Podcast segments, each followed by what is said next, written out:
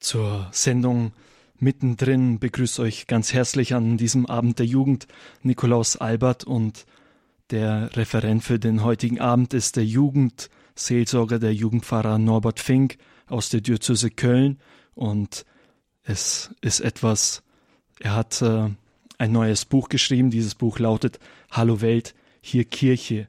Doch zuerst einmal wollen wir Pfarrer Norbert Fink begrüßen. Hallo.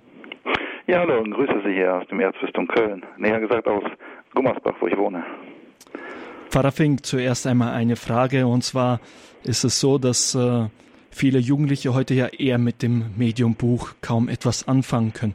Wie kommt es, dass du als Jugendpfarrer heute ein Buch schreibst ja, mir, mir, für mich war es schon immer ein Traum gewesen, ein äh, Buch schreiben zu können. Ich habe vorher äh, die UCAT äh, Taschenkalender, falls sie bekannt sind, ähm, herausgebracht und äh, geschrieben. Aber ein richtiges thematisches Buch ähm, habe ich jetzt zum ersten Mal äh, zu Wege gebracht, weil es schon länger ein Traum für mir war und jetzt sich die Möglichkeit ergeben hat, über meine Erlebnisse in meinen 14 Priesterjahren zu schreiben und meine Erfahrungen mit Gott und wo ich Gott finde, wie ich ihn finde.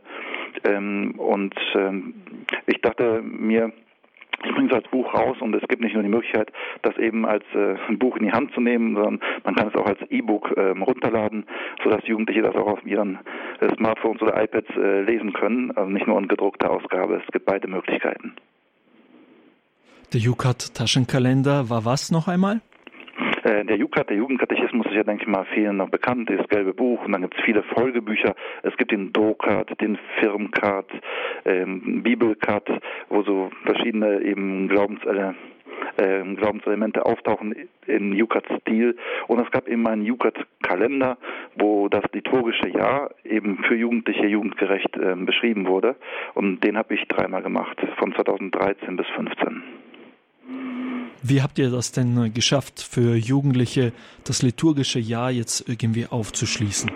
Ja, indem wir versucht haben, irgendwie ansprechend und leicht verständlich zu erklären, was unsere höchsten und wichtigsten Feste bedeuten, ähm, indem wir versucht haben, auch mit Cartoons zu arbeiten. Der Grafiker Alexander von Lengerke, der für UCAT ja diese Strichmännchen macht, der hat auch dran gearbeitet, ähm, indem wir versucht haben, äh, Neues ähm, neues, neue Wege zu gehen, indem wir zum Beispiel ähm, Heilige dargestellt haben in einem sogenannten Facebook-Profil, also ähnlich wie Facebook, nur an Facebook, ähm, indem wir versucht haben, zum Beispiel in berühmten Songs äh, christliche Inhalte zu finden oder auch ähm, Impulse für den Glauben äh, anhand von Filmen äh, festzumachen und äh, viele andere Aspekte, die wir da eingebracht haben. Vor allem aber, dass man versucht, die christlichen Gedenktage, Festtage wirklich leicht verständlich zu machen durch Sprache und Bild.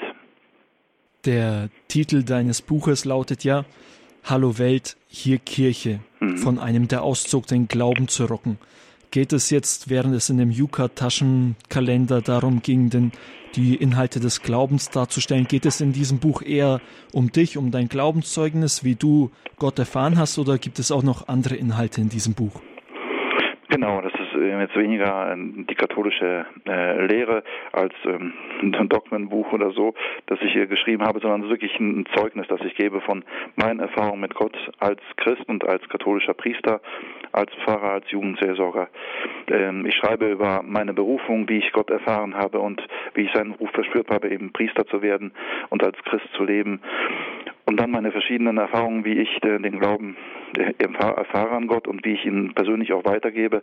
Und das tue ich auf unterschiedlichsten, äh, auf unterschiedlichsten Wegen. Also wer mich kennt oder vielleicht schon mal was von mir gehört hat, weiß, dass ich zum Beispiel ein großer Kinofreak bin, der eben versucht, den Gott oder Spuren des Religiösen äh, in Kinofilmen zu finden.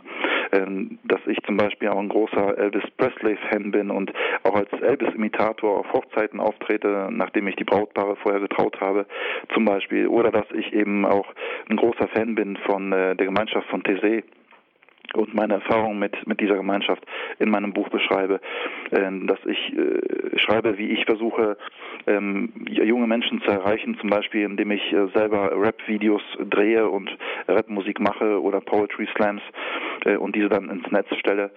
Ähm, und viele kennen mich, denke ich mal, oder haben mich kennengelernt dadurch, dass ich Daniela Katzenberger und Lukas Cordalis letztes Jahr im Juni verheiratet habe. Dadurch bin ich im Millionen Publikum bekannt geworden Und warum ich das mache und welche Erfahrungen ich überhaupt mit, Trauung äh, habe in meinen Jahren, das beschreibe ich alles in dem Buch. Also ein buntes Potpourri, wo, glaube ich, für jeden etwas ähm, etwas da ist, wo man andocken kann, wo man für sich Ermutigung im Glauben finden kann oder vielleicht sogar neue Impulse, neuen Anreiz zu glauben.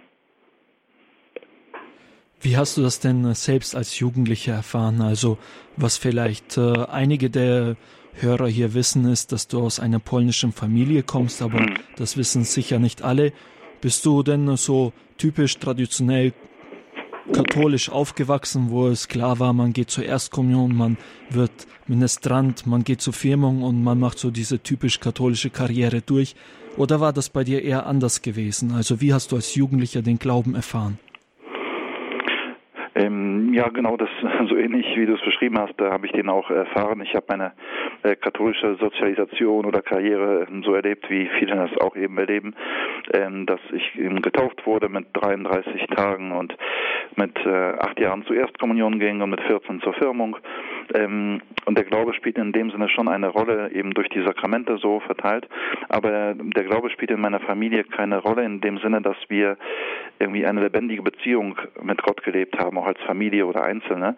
Wir haben zu Hause jetzt nicht miteinander gebetet. Wir haben uns nicht unterhalten über, über die Bibel oder über Gott, äh, uns mit anderen ausgetauscht. Das war jetzt bei uns nicht drin, sondern was drin war, war eben die Sakramente zu empfangen und äh, an den hohen Feiertagen zur Kirche zu gehen, also auch nicht mal jeden Sonntag, sondern wirklich an den hohen Feiertagen und ansonsten den äh, lieben Gott, lieben Gott sein zu lassen. Wir waren nie Atheisten oder so, äh, äh, aber ja, die Beziehung zu Gott spielte nicht so eine große Rolle. Er war halt da, ähm, aber hatte nicht so eine Beziehung zu ihm, sondern eher, ja, man ist ihm punktuell begegnet äh, bei bestimmten Festtagen äh, oder Sakramenten eben ähm, und das war's. Ja, bis dann eine große Veränderung kam, wo äh, ich für mich persönlich eine wirklich eine lebendige Beziehung äh, zu Gott, vor allem zu Jesus Christus bekommen habe ähm, und sich dadurch auch meine Familie äh, verändert hat. Das wird man sich auch denken können, denn ein Jugendlicher, der nur zu hohen Festtagen mal die Kirche von innen sieht, wird kaum die Idee haben, ich werde Priester. Wie, wie kam die weitere Entwicklung? Also, wie hast du so eine persönliche Beziehung zu Jesus erfahren können oder aufbauen können? Darüber schreibe ich auch viel in meinem Buch Hallo Welt, hier Kirche. Ähm, es fing vor allem für mich damit an, ähm, dass ich Kontakt zum lebendigen Glauben bekommen habe durch Mitschüler in meiner Oberstufe, wo ich auf dem Weg war, Abitur zu machen. Und da gab es einige Mitschüler, die einer evangelischen Freikirche angehörten. Und diese hatten wirklich eine lebendige Beziehung zu Jesus. Äh, die haben gebetet, die haben über ihren Glauben gesprochen, die konnten Antworten geben. Im Gegensatz zu meinen katholischen oder evangelischen anderen äh, Mitschülern. Und die haben mich irgendwie beeindruckt, weil die aus einer, einer Kraft und einer lebendigen Beziehung zu Gott lebten äh, und trotzdem ganz normale Jugendliche waren. Ähm, und da wollte ich mehr davon erfahren, aus welcher Kraft die leben. Ähm, und so bin ich zu deren äh, Jungscharabenden äh, hingegangen, um, um mich zu, zu, informieren und zu gucken, was ist das, woraus leben die. Äh, und das hat mich schon immer mehr äh, fasziniert. Also wie die wirklich das Wort Gottes ernst nehmen und nicht nur für ein verstaubtes Märchenbuch halten ähm, und daraus eben ihr Leben gestalten aus, aus dem Wort Gottes. Und das fand ich spannend. Nur äh, meine Eltern hatten damals befürchtet, ich würde, ich könnte konvertieren und eben auch Freikirchler werden. Und das macht man eben als anständiger polnischer Katholik nicht. Äh, und so sagten sie, geh doch zu deinem, äh, unserem Heimatpfarrer hier ähm, und frag ihn, äh, ob es nicht auch Jugendarbeit bei uns gibt, wo du dich engagieren kannst, wo du, äh, wenn du, wo du im Glauben wachsen kannst, wenn der Glaube so wichtig ist. Ja, dann bin ich zu dem Pfarrer hin. Aber leider war seine Antwort auf meine Frage, ob es die Jugendarbeit gibt, wo ich mitmachen könnte, war seine Antwort nein, äh, gibt es nicht. Ähm, ja, es war tragisch, war aber leider so. Äh, aber einige Zeit später hat er sich dann doch zurückgemeldet und äh, ich wurde Firmenkatechet äh, in der Gemeinde und ähm, er hat mich auf eine Wallfahrt mitgenommen, mein Heimatpfarrer, die mein ganzes Leben dann im Grunde verändert hat. Und das war eine Wallfahrt nach Medjugorje in Bosnien-Herzegowina, wo die Gottesmutter Maria seit 1981 ähm, erscheint oder erscheinen soll, äh, weil es immer noch geprüft wird von der Kirche. Und dort in Medjugorje 1995 im Oktober hatte ich mein großes ein Gotteserlebnis, wo ich nach einer Beichte, nach vielen Jahren gebeichtet habe, dort eine riesen Freude empfangen habe, ähm, und Jesus dann wirklich in der Anbetung, in der Eucharistie erkannt habe als, als Jesus, als, als Gott. Es ist ähm, ja, ein unbegreifliches Geschenk der Gnade, was mir dazu teil wurde, dass ich wirklich ähm, Gott erfahren habe ähm, als lebendigen Gott und äh, eben in Jesus Christus und vor allem in der Kraft des Sakraments, in der Eucharistie. Ähm, und das hat so mein Leben verändert, dass ich dann gesagt habe, ich will mein ganzes Leben dem Glauben widmen. Ähm, ja, und als ich dann zurückkam äh, aus Medjugorje und eben die Kraft des Katholischen und die Kraft der Sakramente auch nochmal wieder neu für mich entdeckt habe und die Gnade bekommen habe, äh, diese Kraft zu sehen, äh, dann ähm, habe ich mich auf den Weg gemacht, eben in der katholischen Kirche äh, wieder anzudocken. Gott sei Dank hatten wir einen jungen Priester in unserer Gemeinde bekommen, einen Kaplan, äh, der sehr affin war gegenüber der Jugend und da äh, viel mit der Jugend veranstaltet hat, Gebetskreis gegründet, Wallfahrten gemacht und ein Theater gespielt und so weiter. Und der konnte ähm, uns dann eine Heimat geben, äh, uns jungen Leuten auch im katholischen Glauben, in der katholischen Gemeinde, in den Sakramenten, in der Lehre der Kirche. Ja, und ähm, durch ihn kam ich dann auch auf, erstmal auf die Idee, vielleicht doch auch Priester zu werden, wobei das ähm, für mich äh, sehr fern war, weil ich das nicht so vorstellen konnte, weil ich bis dato eigentlich wenig überzeugende katholische Priester kennengelernt habe, dass ich gesagt hätte, ja, das wäre auch ein Weg für mich. Ähm, und dann kam es eines Tages so, eigentlich war ich auf dem, ähm, auf dem Weg dahin, eine oder ich bin in einen Jugendchor eingetreten, einen katholischen Jugendchor, weil ich mir dachte, da gibt es genügend katholische Mädchen und vielleicht findest du da eins, was denselben Glaubensweg mit dir gehen will. Und aber ich habe in diesem Jugendchor letztlich nicht äh, ein katholisches Mädchen gefunden, sondern ähm, eines Tages bat mich jemand aus dem Chor, dass ich mit nach Hause nehme, äh, mit meinem Auto und ähm, kurz bevor der Ausstieg aus dem Auto zu, zu Hause war, meinte er zu mir, Norbert, ich glaube, du wirst katholischer Priester werden. Ähm, und das war das erste Mal, dass mir jemand das so auf den Kopf zugesagt hat.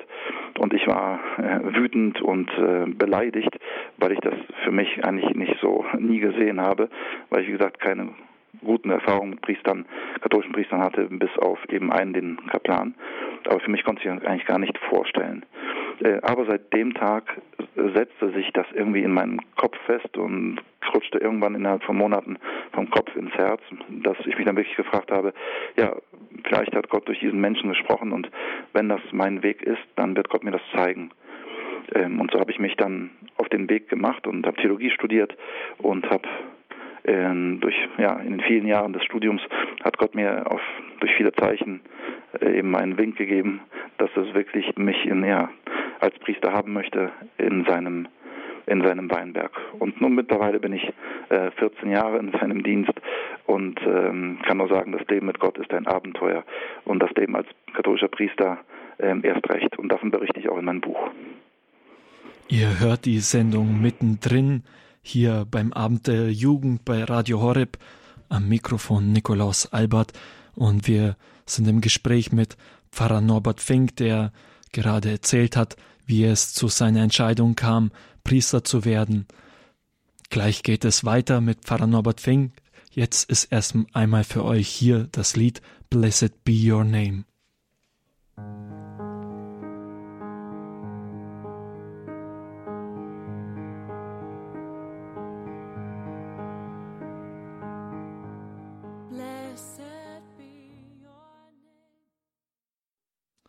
Ihr habt eingeschalten zum Abend der Jugend hier bei Radio Horeb.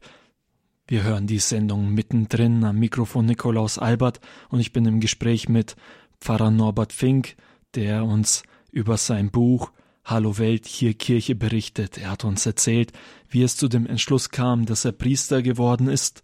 Und hier gleich die Frage, wie war, wie war die Einschätzung der Eltern? Du hast ja erzählt, du kommst aus einer polnischen Familie und mhm. sie hatten erst einmal die Sorge gehabt, als du mit diesen freikristlichen Jugendlichen äh, dich getroffen hast, dass du konvertieren könntest, dann äh, waren sie sicher über diese Entscheidung, dass du Priester werden möchtest, froh. Nee, waren sie nicht. Also man kann einem jeder, der Priester geworden ist, äh, da ähm, haben die Eltern äh, gewirkt. Bei mir jedenfalls ist es nicht so gewesen. Meine Eltern waren überhaupt nicht amused weil wie gesagt, wir waren Traditionskatholiken, die ähm, zu den Hochfesten eben in die Kirche gingen, ansonsten nicht, ähm, oder Glaube Familie so persönlich keine Rolle spielte, außer dass wir alle Sakramente empfangen haben. Ähm, und meine Eltern waren eher ähm, ja, enttäuscht, beziehungsweise ich habe es meinen Eltern ganz vorsichtig gesteckt. Ich habe sie äh, zum Abendessen eingeladen ähm, und ihnen dann gesagt, dass ich halt Theologie studieren möchte und ähm, dafür werde ich im Priester Priesterseminar wohnen, weil man da günstig wohnen kann. Günstiger als wenn man draußen wohnt. So habe ich das denn schonend beigebracht, ohne jetzt zu lügen, aber noch nicht ganz so die Wahrheit gesagt. Ähm, und ich habe mir gesagt, ich mir gar nicht vorstellen, Priester zu werden, aber das ist ja eine lange Zeit, fünf Jahre Studium und äh, da, da schaut man nochmal. Ich habe also mich ganz vorsichtig so angedeutet, nicht direkt mit der äh, mit der Haustür so reingekommen. Ähm, das heißt, damit sie es leichter annehmen konnten. Aber es hat lange Zeit, lange Jahre gedauert, bis meine Eltern ähm, dem auch zustimmen konnten, das annehmen konnten. Also mein Vater hat noch bis kurz vor meiner Diakonenweihe ähm, noch gesagt, Norbert, überlegst dir gut, ob das wirklich der Weg ist, ob du den gehen kannst. Ähm, bin, ich bin aber auch sehr froh, muss ich sagen, im Nachhinein, dass meine Eltern ähm, dann nicht total dafür waren, weil ich so eher frei sein konnte, wirklich in meiner Entscheidung. Äh, es hätte, ich kann immer sagen, niemand hat mich gezwungen oder dass ich irgendwann irgendeinem ähm, einer Erwartung standhalten musste. Nee, überhaupt nicht. Ähm, sondern ich musste eher so meine Berufung kämpfen und äh, sie verteidigen oder äh, mir selbst reflektieren, viel eben durch die Anfragen, die kamen, äh, ob das wirklich mein Weg mit Gott ist, von Gott her.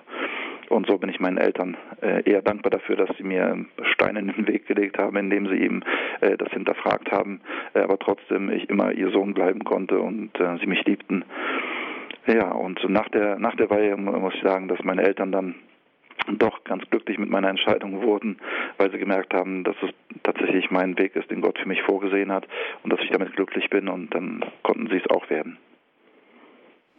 Die Frage, äh, was will Gott mit meinem Leben oder was will Gott, was ich in einer konkreten Situation tun soll, mhm. ist ja nicht nur eine Frage, die man sich bei der Berufungsfindung stellt. Woher weißt du denn in einer konkreten Situation, was jetzt Gottes Plan für dich ist? Das ist oftmals nicht einfach, den Willen Gottes zu erkennen. Was für mich eine große Hilfe ist, äh, ist, dass ich äh, um die richtige Entscheidung bete, dass ich um die Kraft des Heiligen Geistes bete, um den Geist der Unterscheidung und dass Gott mir aufzeigt, welchen Weg ich gehen soll. Äh, manchmal ist ähm, ein Zeichen, dass Gott den richtigen Weg einem zeigt, ist der innere Friede, den er mit einer Entscheidung hat. Das ist zum Beispiel ein großes Kennzeichen für mich, wenn ein innerer Friede mich überkommt bei einer ähm, ja, Entscheidung für einen bestimmten Weg, dann weiß ich, das ist, das ist von Gott. Manchmal schenkt Gott aber auch irgendwie äh, Zeichen, durch die, durch die mir klar macht, welchen äh, Weg ich gehen soll oder welche Entscheidung äh, ich fällen soll. Äh, und manchmal ist es einfach so, dass man, dass ich immer einer, inneren Stimme folge, weil ich glaube, dass der Heilige Geist, der in mir lebt, äh, zu mir spricht. Ähm, ich hatte das so zum Beispiel vor ein paar Tagen noch, als ich äh, meine erste Lesung meines Buches gehalten habe in der Gemeinde, wo ich arbeite in Lindlar. Dort habe ich ähm, weil ich nicht genau wusste, wie macht man so eine Autorenlesung. Ähm. Ich habe zuerst gefragt, ob jemand eine Lieblingsstelle hat, weil er das Buch schon gelesen hat und ich daraus vorlesen soll, aber es hat niemand gemeldet. Und habe ich gesehen, dass Kinder äh, da waren und da habe ich äh, ein Kind gebeten, nach vorne zu kommen und einfach gesagt, äh, dass das, das Buch aufschlagen soll an einer beliebigen Stelle und da, wo das Kind das Buch aufschlägt, da werde ich dann ähm, etwas daraus vorlesen. Und ich habe gesagt, vielleicht ist der Wille Gottes, dass äh, er uns durch ein Kind äh, aufzeigt, ähm, ja, was er uns heute hier sagen möchte in der Lesung. Ähm, und ähm, das Kind kam nach vorne und schlug einfach das Bild, das Buch, mein Buch irgendwo auf ähm, und landete auf Seite, ähm, äh, ich glaube 209 und ähm, dann, als ich anfing zu lesen, dachte ich, das gibt's doch gar nicht, ähm, weil das genau die einzige Seite ist, die in dem Ort äh, von, von, von dem Ort spricht, wo ich die Lesung gehalten habe. Ähm, und ähm, in dem Pfarrheim, wo ich die Lesung gehalten habe, nebenan die Kirche und in dieser Kirche habe ich einen äh, Mann äh, beerdigt, beziehungsweise die Exequien für ihn gefeiert und über diese Exequien schreibe ich in meinem Buch. Äh, und die drei Töchter des Verstorbenen, die sitzen auch bei der Lesung äh, direkt vor mir. Ja, also unglaublicher, Anführungsstrichen, Zufall, dass dieses Mädchen einfach so mein Buch aufschlägt und genau an dieser Stelle äh, landet, die einzig allein an diesem Ort, wo die Lesung ist, ähm, stattfindet. Also so einer inneren Eingebung ähm, vom Heiligen Geist bin ich da gefolgt, einfach ein Kind zu fragen, ob es einfach so das Buch aufschlagen könnte.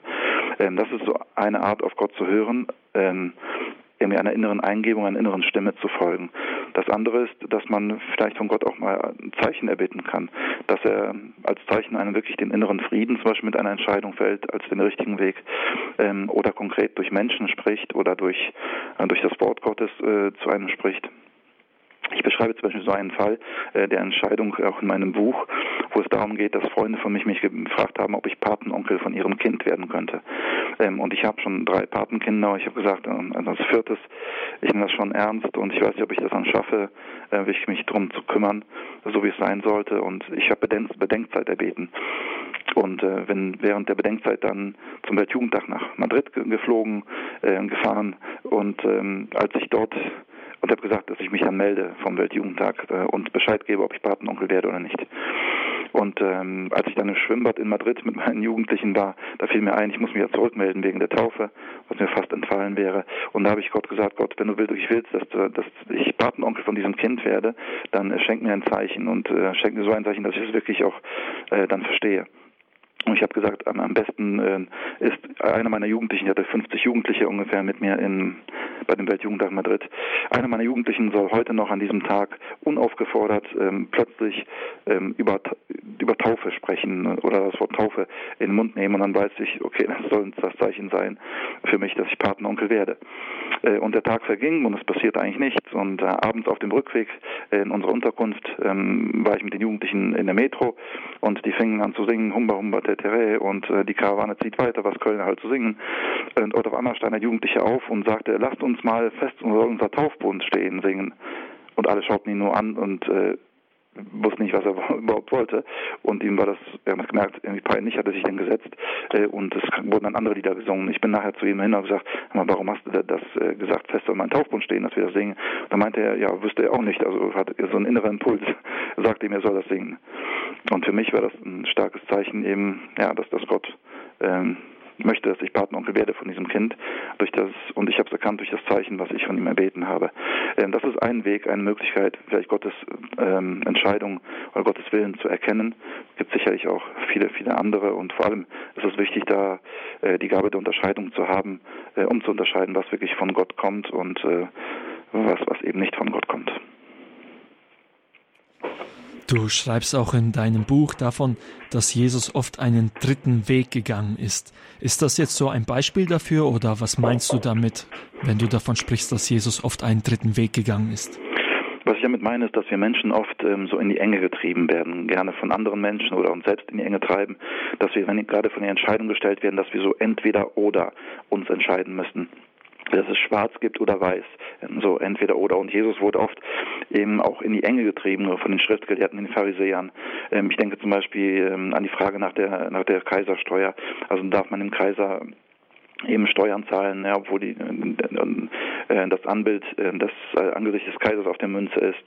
Ähm, und man hat versucht, Jesus so in die Enge zu treiben und äh, weil hätte er gesagt, äh, man darf den Kaiser Steuer zahlen, würde man sagen, aha, der ähm, der, der vereinigt sich mit den, mit den Römern. Hätte er gesagt, nein, dem Kaiser darf man keine Steuern zahlen, hätte man gesagt, aha, äh, der ähm, wiegelt, wiegelt die Menschen gegen Rom auf oder so.